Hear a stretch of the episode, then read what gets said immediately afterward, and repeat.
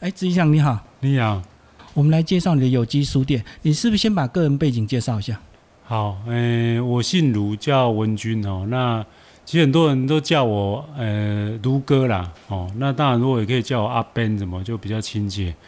那我自己大概是从诶九年前哦开始开有机书店，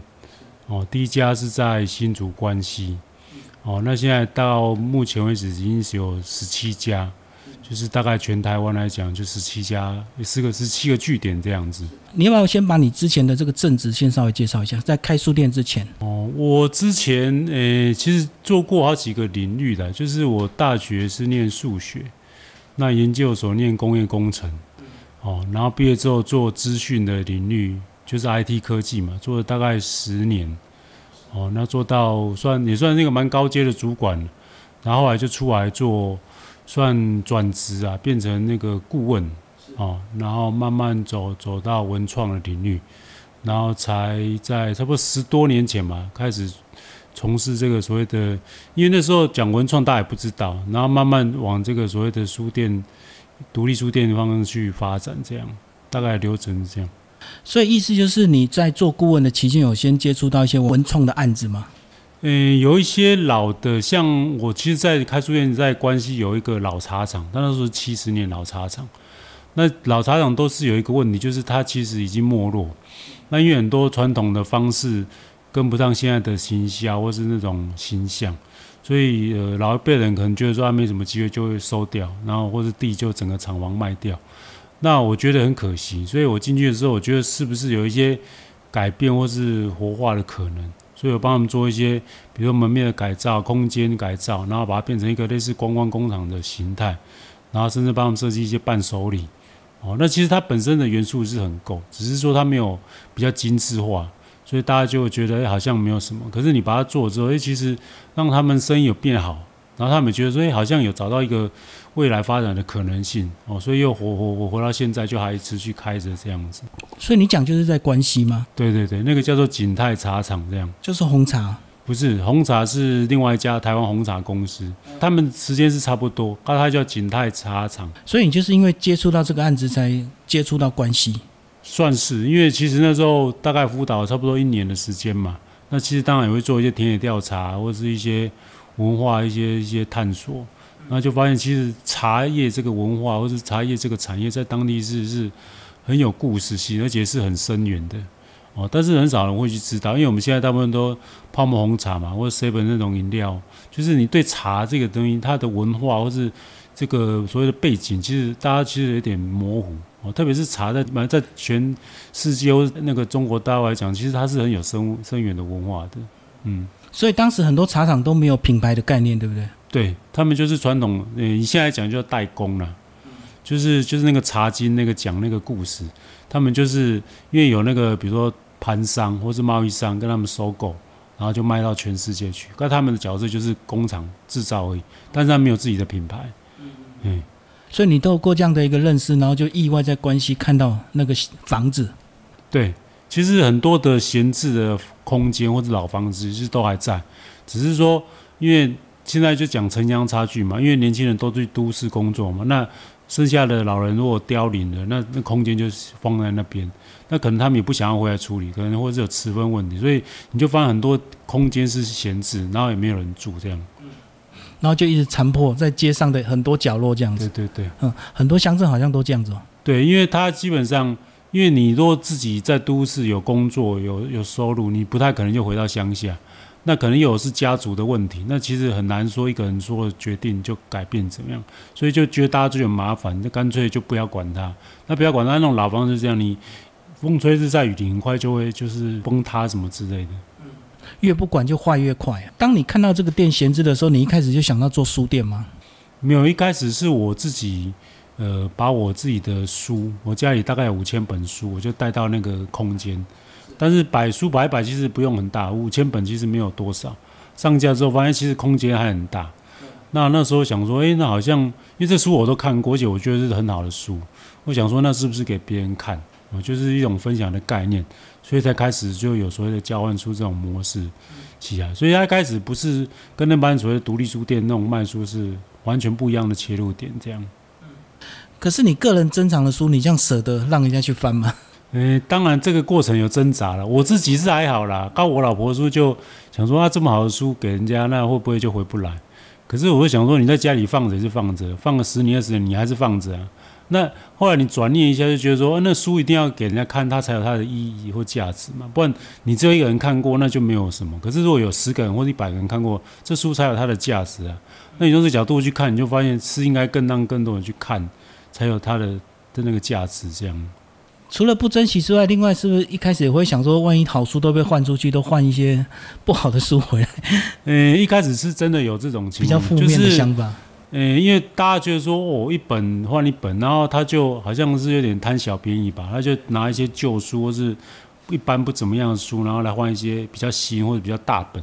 哦，他们觉得我换这么新这么大本赚到这样子。可是我后来觉得那个不是重点，重点是你把书拿回去你要看呢，不是说好像收藏古董一样，那没有什么太大意义啊。所以后来有遇过啊几位是有这种状况，我就跟他讲说，这个你你这样的不是我们期待的客户这样。后来呢就比较少来。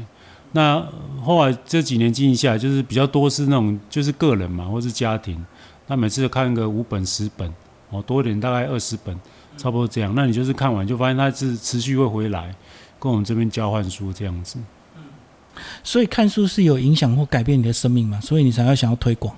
呃，应该是说，呃，其实我们现在一般就读书毕业嘛，毕业之后你就很少去阅读，因为大部分我们的的印象就是阅读跟考试是划等号，就是没有考试啊就不用阅读，好像考阅读只是为了考试或应付成绩。那所以这个观念其实已经慢慢要改变，就是。我们现在阅读其实很多种，广义来讲，它不一定是书本，你可能是呃影片哈，或是电影，或是旅行，也可以叫阅读。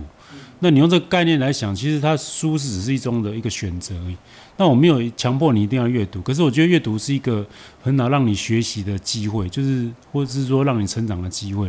因为你常常发现说，诶，比如说你看一个游记好了，哦，他写说他去英国某个地方去走什么，但是你可能一辈子都没有机会去英国，但是你因为靠这个书，你就进到那个世界，而且它是真实的世界。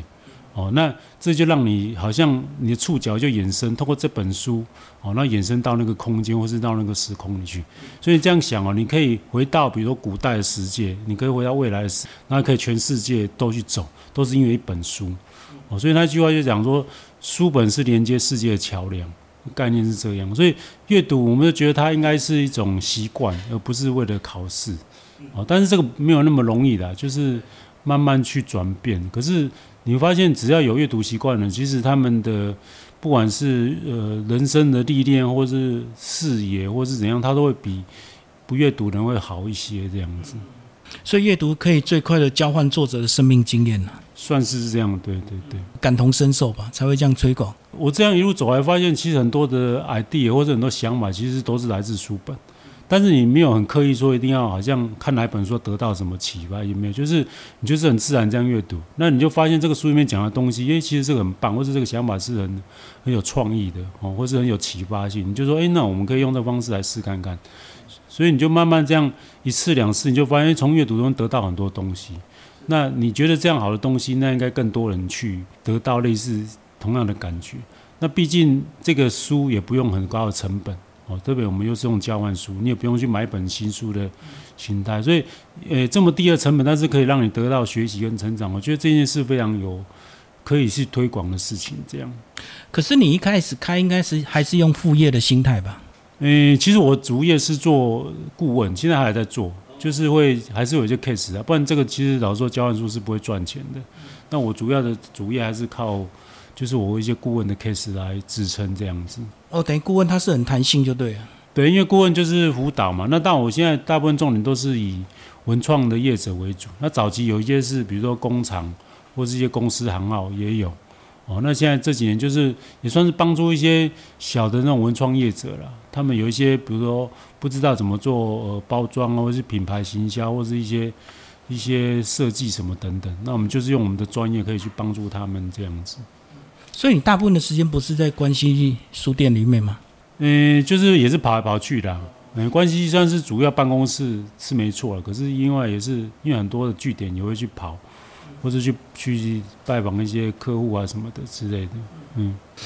好，那再来还有一个根本的问题，就是每个乡镇其实都是有它的这个图书馆，然后那时候你怎么样去做你的差别？嗯，其实很多人问这个问题，我就跟他讲，我举一个例子哦，很明显在我们那个贡寮，这是在新北贡寮那里就有一个图书馆。可是你知道啊，如果是一个小朋友，他没有，比如说那个交通的这个工具，他出去图书馆，第一个他找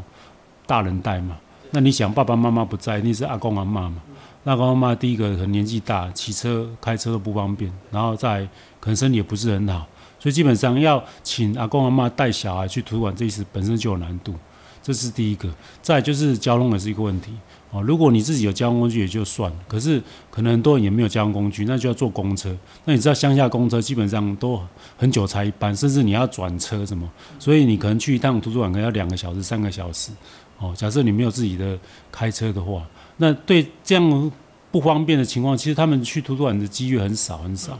不是图书馆不好，是因为很多种种的因素影响到他去图书馆这个机会。所以我们想说，如果我们可以把书店就开在社区里面，那是不是走路就可以到，甚至你骑脚踏就可以到？那对他们阅读的这个空间或是机会是不是更多？哦，这个就是我们一个概念是这样想这样子。嗯，哎，可是如果是这样，不是变要变成行动图书馆吗？嗯，有人这样做过啦。可是因为行动图书馆有个问题是，你要有专人去，比如说是骑车啊，或是开车。哦，这个也是一种方式。可是我们觉得说，如果你本身这里有一个，就是说有一个吸引力的话，基本上它就有一个凝聚力。哦，像他们社区人就会常常来交换书啊，怎么的之类的。那甚至我们会办一些晒书节活动，哦，就是很多的那个，比如说去广场啊去摆书，这样让他们在阅读。哦，这也就是往外扩散的这种机会，这样子。所以这样就意外变成地方创生了，是不是？呃，地方装是这几年慢慢发展出来，早期应该我们就有在做这样，只是那时候其实像九年前时间，它不叫地方创生，那其实就是社区营造的概念，对对。然后当然这几年讲所谓的返乡嘛，或是青年就业问题，那你就会想说，那开书店除了在偏乡增加阅读，其实它有可能变成一个有劳动地方，它变成一个产业的形态。所以我们后来慢慢就走到一些所谓的文创跟农创的。这种就是因为在地很多的小农，或者很多的呃，说艺术家吧，那他们东西其实是很好的，但是他没有通路去销售贩售，所以我们透过我们有机书店这个平台，就可以让他，比如说北部的东西可以卖到南部，南部不可以卖到中部等等，那是这种要开始流通，所以对他讲就多一个通路的这种流通的机会，这样子，嗯，所以你就是关系有机书店的一个成功，让你一直扩点吗？算是啊，因为其实因为很多媒体报道嘛，大家就会就好像是一个代表性的一个一个据点这样。那很多人就说，哎，那我们家乡也是偏乡啊，有没有可能也来类似这样？所以后来很多就是他们主动来问，或是来洽询，说，哎，那我们家也是一个老房子，也是在乡下，那有没有可能类似你这样？那当然我会评估啦。那有些如果条件还不错，其实就可以试看看这样。那你这样就有经费来源跟书的来源呢？书的来源比较没有问题，书的来源基本上就是很多人会捐书，所以我们书是很多很多，所以我们是说书不怕你看，你喜欢就带走五本十本都没关系，因为很多人会一直捐书给我们，哎，这就是，嗯，可能他们家里既有一些多的书嘛，那基本上也可能也看不到。哦，那小孩特别是童书，小孩都长大，那童书就你说那个是很精装那种套书，那丢掉很可惜，所以他们觉得说，哎，有人愿意收书，他们觉得很开心，所以就寄很多书给我们这样。可是当时你以你的正职去养一家店很容易，可是你现在等于一个正职养十几家店呢？嗯，后来我到第八家店的时候，我就觉得我我一个人就是我的时间跟。那个有有限哦，所以我不可能一直扩店，所以后来就变成一种，呃，如果简单讲叫加盟了。但是因为我没有收所谓加盟金跟权利金，所以我们有个名字叫联营，就是说同样的方式，但是是由一个返乡青年来做哦。所以我们现在十七家店有八家是直营，其他都是这种联营的方式，都是他们来来洽询说，哎，我们有一个空间，那我就评估，那就是你的家乡，但你做一定比我更好啊，甚至你会更有热情啊。所以就等于是我我大概比较能够呃 handle 的就是这个八家直营店，那其他的店就是我算是辅导或是协助他们，那由他们自己去发挥去创造一些东西这样。哦，所以他找好场地来，你提供一些协助就对。对，就是我把经营的这个 know how 给你讲，我说这个怎么过程怎么去做，怎么去发展。那如果你觉得诶想试看看，我就是教你。那找空间倒是还好，因为其实乡下很多空间是闲置，只是说你有没有那个决定是要做这件事情，这样就是还是要有人管理嘛，那才是重点哦。那大部分我们现在比较成功的几个都是斜杠的，就是有的是做那种设计师的哦，那有的是做那种诶旅游业的哦，他们就是诶有的应该说算摆 case 去做嘛，所以他不是那种朝九晚五。它比较有弹性，所以它斜杠出来之后，基本上书店也其实帮他们加分或是加值不少，所以他们这样比较能够坚持久一点。对对，但毕竟因为这个大家想过开书店一定活不下去嘛，所以一定那基本上如果你是以这个为生，基本上就很难哦。如果应该讲说，我也是可以算是斜杠，因为本身是一个顾问嘛，所以我就斜杠去开书店。但是我觉得两个可以相辅相成，这是书店会帮你提升很多的价值，或是让你的曝光度提高这样子。所以书店只是个方式，重点是它会带动周边很多的一个议题的一个发酵的，包括社区的凝聚力。就是呃，我自己观察，就这几年下来，就像阅读这件事情，或者书本这件事，普世的价值，大家都觉得这件事好事，不管各行各业。那他们社区居民都在看说，哎，一个书店在这个小镇或者在这个老街落脚了，那它引起的这些劳动是什么？哎，慢慢有人会来这个书店。他们可能其实不太知道为什么，就是很多这种哎千里迢迢开车一个小时到一个偏向一个书店，他无法理解说哎为什么要去那个书店？因为可能是很特别吧，或是很好奇，所以他们就来这书店。所以他们就看说哎这个书店有人来耶，那他们就会说哎好像有一点点生机的机会。就看到一些希望哦，所以你就开始开始一些扩点，哎，第二店、第三店、第四店就会慢慢长出来，就是很自然哦。就是你他们自己就会去找一个店面哦。那当然有一些卖吃的啊这些的，那也有一些是艺术家或者文创业者都有。但自然就是因为这个书店开始，就会慢慢长一些店出来这样。所以你一开始所谓的这个呃营运的一个方式都是个人在经营，跟所谓的。很多人会跟公部门去要一些资源或要一些经费来做，是不一样的，对不对？当然，这个我没有排斥说一定不要。如果有机会，我们也去申请。但是我们不是靠这个为生，不是说经费有我才做。我们就是我们本来就有自己发展的一个一个路径或者一个脉络。那只是说，当然有一些呃社区营造，你可以申请办一些活动。那当然我们也是很会去试看看啊，就是也当然是一个借力使力的概念这样子。因为我们过去看到很多案子，如果过度依赖公部门，好像经费没了，它就结束了，对不对？就是那个顺序是倒过来，就是它其实是被这个案子所喂养，就是政府给你钱，啊，你有薪水，所以你可以在这边活着。可是，一旦这个资源消失或是抽离了，你就发现你完全没有收入，那你就完蛋，你就活不下去，活不下去就知道就撤离这样子。嗯，所以理论上那个是应该是后面的事，而是而不是一开始就希望有这样的一个资源。对啊，政府的好意我们可以理解，他希望就是哦，可能在前面哦一两年可以帮助这些年轻人返乡，这概念是没有错，只是那个顺序要倒过来，就是你一定要让他们去决定他是真的要在那边落脚，而不是一开始他是因为哦这个有补助呢，不用钱，还有一个薪水，赶快去要这个资源要下来再说。那顺序倒过来，他发现啊这个资源用完了就就走了，所以他并没有真的留在这边去努努力或是生根这样子。所以，我们真的看到阅读对一个人的改变，那是需要一段时间，对不对？可能五年、十年都不一定。我自己抓了大概一个，像我关系就是一个，是一个，我把它变成一个算 SOP 也好了，就是说，从一开始落脚到呃，应该是说有一点雏形，就是前面三年大概做社区营造，哦，这是一定要做，就是而且快也快不起来。你不能期待说你一个店开下去就要多厉害或怎样，其实是不可能。就是你要先劳动这个社区人，他们对这书店是支持的，至少是不排斥，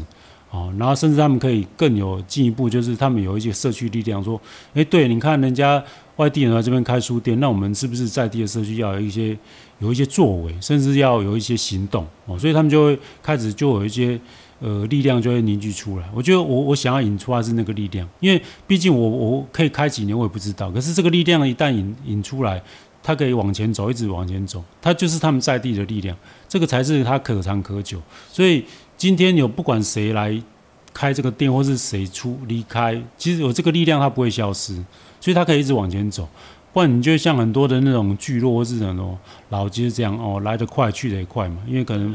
就是砸了，比如说几百万，然后整个空间，然后每个人都补助嘛，就撒钱嘛。那等两年经费都用完了，所以怎么全部好像人去楼空这样，就就变这样子啊？对啊，因为他们不是这个社造这个力量没有引出来，甚至他只是因为把这个预算消化掉而已。那这种事就很危险。而且其实老实说，你一次性的伤害之后，下次就没人敢尝试，因为就有个错误的案例嘛，失败就在前面，那谁会敢再做下一次的？就就比较少，那反而是一种伤害，我是这样觉得。所以你刚刚讲的 SOP 是一开始社区认同要先三年。诶，我是因为第一家店就是边做边摸索，其实没有什么准则，就是瞎子摸象，就是你一定会尝试很多种可能或者方法，它总是会有。正确或是失败，那是或是甚至一些不好的经验，这都有。可是你慢慢的第二家店店，你就知道说啊，不好经验这个方向是不对，或是这个方式是错的，你就调调整或是修正嘛，你就慢慢就找到一些比较对的方向的。那当然后面的的店，当然就是比较快可以找到那个那个路径就就出来哦。所以第一家店算是摸索最久哦，然后。你看，如果说是第三年社区营造这个力量引出来，其实你就慢慢发展到产业，哦，产业就是说，诶，刚刚讲一些小农，哦，或是一些农创的部分，其实他们都有。那这个是，诶，以我们来讲，就是它比较有获利的方式是这个样，哦，那我们有办一些，哦，比如说农创的小旅行，哦，甚至有一些伴手礼，那这些都可以是有一些产值的。那慢慢这些东西扩散出去，诶，人家来这里其实会有消费，有产值，然后也有一些创造一些收入。那这个就会有可以，你可以请一个人哦，或者请几个员工的收的的费用就有，那这样才可以直长久的走下去。这样子就是人家来换书会加减带一些小农的东西回去。对，因为他来这里嘛，他总不能换书就走。而且我一直有卖东西，感觉还不错，加减加减就买，所以你就会卖到一些东西还不错。甚至他觉得说，哎，你们这有小旅行或者有一些体验的什么东西，哎，也蛮好玩，他也想要去尝试，所以这样也可以冲到你的产值这样。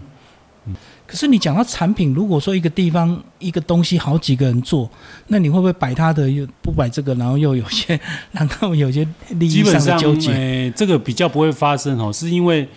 大部分人一开始都是观望，因为他不知道你可以做到什么程度，所以只有第一个会想要尝试的人才有可能合作。哦，假设同样的叶子有四五家，那一定大概只有一个人会跳出来，不会四个人一起跳出来，因为你有其他人会观望。诶，你这个做这个好不好，或是怎样？因为他们自己本身就有一些可能运运作很久了，那要跟你们做品牌或是通路合作，那他就会先看一下，诶，别人做好不好？那当然是第一个跳出来的时候跟你合作，哦，还不错呢。那第二个就啊，没有出，没有没有把握第一次就错过。通常我们是一个项目就是一个业者哦，只挑一个合作就对。对对对，因为这个其实你不可能两个业者，其实你也不好去操作这样子。嗯嗯嗯，所以就看第一个谁最勇敢。嗯，可是你现在算成功了，那是不是想要来合作的地方业者就越来越多？当然，因为有一些，比如说，因为你可以把它讲连锁吧，或是有一些很多据点，那当然在看说，哦，十几家店，他觉得说好像就是一个通路这样，那很多人就会靠靠过来。哦，不是说不好啦，可是我觉得就是说可以去谈合作的机会，或是那种模式这样子。嗯，所以你借由这样的营运方式，也看了很多乡镇，那是不是乡镇还有很多各式各样的一个问题？这个的方式，我觉得他一定会成功，只是你要有耐心而已。比如你只要设定十年，真的经营一个小镇，哦，或是一个老街，或是一个什么之类，我觉得他一定会做得起来。只是说我们现在的呃人没有这么有耐心哦，叫你十年去搞一个案子，或者搞一个什么小镇创生，你说十年好久，可不可以两年或三年？政府政府的计划和资源是这样，哈，我钱丢下去，十年之后才有东西出来，哦，那不要，十年之后我搞不好都还。都没有连任，我也没有在哪，不知道在哪里，所以他们不会做这种长远的构思。那变成说，政策通常就是一年、两年，最多三年，你一定要看到成果。哦，没有这个达到目标啊，就不好意思，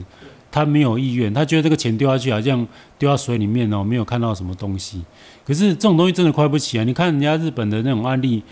这二十年、三十年大有人在啊，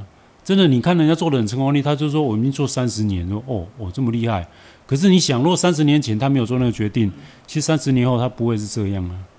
如果三十年前大家都短视经历，就是说啊，这个不可能啊，这个太久了啦。那三十年后怎么可能会有这个成果呢？所以我后来才讲十年磨一剑啊，很多产业都是十年才概。念是这样子。当你真的从一个外地人进到乡镇去开一家书店，一开始会不会受到一些质疑或不信任感？嗯，一定会。他不知道你来干嘛，第一个有什么企图。如果你是开一个咖啡店或什么餐厅，他知道这个店卖咖啡卖什么吃的嘛。可是开书店，他想说怎怎么可能会有人来书店呢？哦，第一个他就有一个心理 OS，然后又听到说你们是交换书，那他们就更更好奇说，那你怎么活下来？他说，哎、你又没有收入，那你这个要付房租啊，又不是不用钱。那他就问说你怎么活下来？那我就跟他解释说，哦我怎样，因为我们通常我们做一些住宿啊、小旅行啊，哦，那就是有一些收入。那收入就是付这些房租，哎，因为刚好乡下的房租其实都便宜，哦，基本上都还算打平是没有问题的。如果都有一个单点的的营收来看，哦，就是这个是可以自给自足，哦，所以你不用有政府机关，你都可以运作的很好，哦，那只是我们现在是把它整个串联，有一个比较大的效益这样子。所以面对这些质疑，你就是先做再说嘛。嗯，因为你跟他解释半天，他们其实不知道你在讲什么。然后有些是年纪比较大的，老师说他们在乡下住很久，他其实没有像如果你在都会待过，比较知道一些呃社会的那种趋势啊，或是脉动哦。他们就他们的直觉哦，什么店就大概是什么样。可是这种东西比较创新或比较独特性，他会不知道是干嘛，但是他就会观望啊，比如说半年或几个月，他发现诶，大概了解你们在干嘛。而且甚至他会觉得说，诶，你是真的让这里有一些人来，不然他说以前那个就是很安静的，完全没有人来啊。可是你开书店发现，诶，其实有人来了，陆陆续续都在书店，然后诶，他觉得好好像开始劳动，或是开始有一点不一样了哦。他们觉得说，诶，你们是真的有做起来这样子，嗯，哎，跟你们比较同质性是过去的那些租书店哦。诶，其实它是两个模式的结合，一个是租书店，是二手书店。哦，两个合并版就是我们这种，应该叫综合版这样。二手书一本啊，三十块五十块嘛。那租书就是一千块，慢慢扣嘛，看一本五块钱，慢慢扣扣扣扣，那我们就把它合在一起这样子。嗯，所以还好，乡镇应该这些这些点都比较少一点，比较不会有抗拒。呃，抗拒比较少。如果你是开咖啡店，那或许就会有，因为他觉得你是来外地人来赚钱。但书店他就摆明就不会赚钱嘛，所以他知道你不是来这边捞钱的，所以他对你的抗拒，嗯、只要熟了之后，基本上就排斥性就不会那么高，这样。了解之后，对你的认同度会比较快。对对，而且他觉得说，他因为你这个书店来改变了这个小镇的一些生态啊，或是什么，因为他们都说啊，以前就很安静的，完全没有人呢、甚至他说整个下午就一只一只狗在那边走来走去而已，完全没有人。这是我们在共聊，他们当地人跟我们讲，他说下午大家都在睡午觉，所以那个街上只有一只狗在那边走动。他说：“哎、你们开书店之后，哎、发现有有游客会来呢，然后有人会在这边停留啊、驻足。哎、他觉得真的有，哎、不要说是赚，但至少那是那种生命力或者是生气就会带动起来，至少有人嘛，不会就觉得这个好像死气沉沉的感觉这样子。所以这种模式其实推广到国外也是有可能，对不对？因为我觉得这个模式到全世界都可以做。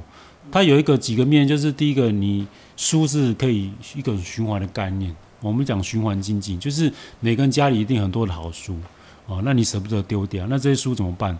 那我们会把它变成一个平台，拿出来交换哦。那你所需要是一个实体的空间，当然你也可以用线上的，可是我觉得实体会比较有温度哦。那你找那种比较偏乡或是闲置的空间，基本上租金也不会很贵哦。那你也不一定要请那种什么很厉害的人来顾店，讲社区妈妈就可以啊。社区妈妈也是社区的闲置人力啊，他们平常也是没事干，他小孩都长大了，就来打工。每天在家里就就闲闲的，每天看电视，啊来顾书店，哎、他们都很开心，因为可以跟人互动聊天，所以这个社区人力就是一个可以用的资源。所以你看，你有考虑到循环经济，然后你又照顾一些偏乡的一些比较什么二度就业吗，或者是一些闲置人力哦，那再来你可以做一些文化事业哦，就是把这边的文化找出来。发扬或是延续的在地的文化，那甚至你可以变成一种教育哦，因为偏乡的阅读哦，所以我们有办，比如说呃课后案亲班哦，妈妈说故事哦，这对偏乡的儿童教育其实都有一些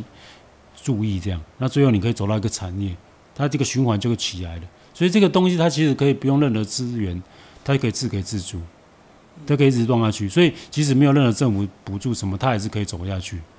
所以这样讲，就是社区都有很多事情是很重要，必须要做，但是不能什么事情我们都靠政府去做，对不对？因为很多人都会觉得阅读文化好像是政府该做的、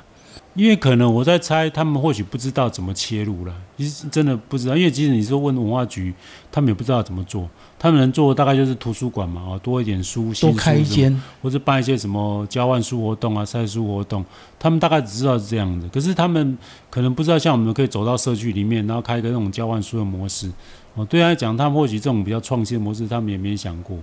哦，他们的概念可能停留在要找一个很大的地，盖一间很大的图书馆，然后要请一批人去管。不是像这种一个小店面就能做的事。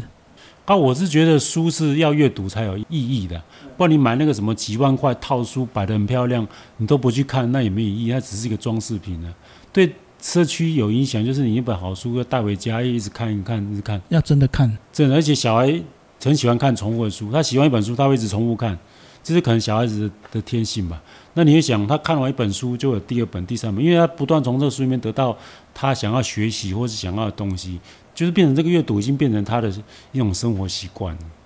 嗯，那小孩有这种习惯，他长大就不会忘记，所以他随着他的不管他学历怎么样，那个是不是重点？重点是他已经把这个阅读变成一种生活习惯，这样。好，最后执行长把你这个有机书店的有机 再跟我们介绍一下。诶，有几个面向啦，就是第一个，当然我们是交换书嘛，哦，就是我们是说，我们不卖书，用交换书的方式推广阅读，哦，这是一个。那另外一个，如果用地方创生的角度来看，就是这个书店在一个偏乡，呃，落落脚，哦，是开始扎根，其实每个地方长出来东西都不一样。我觉得是像有机，有机本来就是各种可能性都有，所以你看，如果北部的跟南部的店也都不一样，哦，甚至有的是在靠海边，有的靠山边，哦，长出来的。形态也不一样，那我觉得我就期待是这样，它不可能是一模一样，一模一样那是假的，或者是 copy 的，我也不希望是那种结果。然后再就是我觉得，诶，我们在地方算是劳动，然后创造很多种可能性，所以很多的跨界企业或者说资源就会连接进来，哦，这就很神奇，就是不管是学校、公家单位、什么协会或什么，大家会跟这个书店开始去连接，那很多就创造出新的东西出来，哦，所以它有机有很多种解释的这种。模式这样，好，最后还是把我们斯坦这个位置，斯坦有机书店当初是怎么样成型的？当初是跟那个科长，江工所，他算农业科科长哦，因为他有提到他们这有个闲置的，这是以前他们员工宿舍，那就想说那是不是可以活化？可是他们又不想要去招商啊，去开什么咖啡店，然后觉得那个跟他们本意又不太一样哦，然后后来听说哎可以开书店，所以就觉得还不错，所以那时候乡长其实还蛮支持的。那科长也蛮积极去去奔走哦，后来就促成这种模式，所以就书店就进驻到这个空间里面来，然后开始运作这样。好，谢谢我们卢先长。好，谢谢。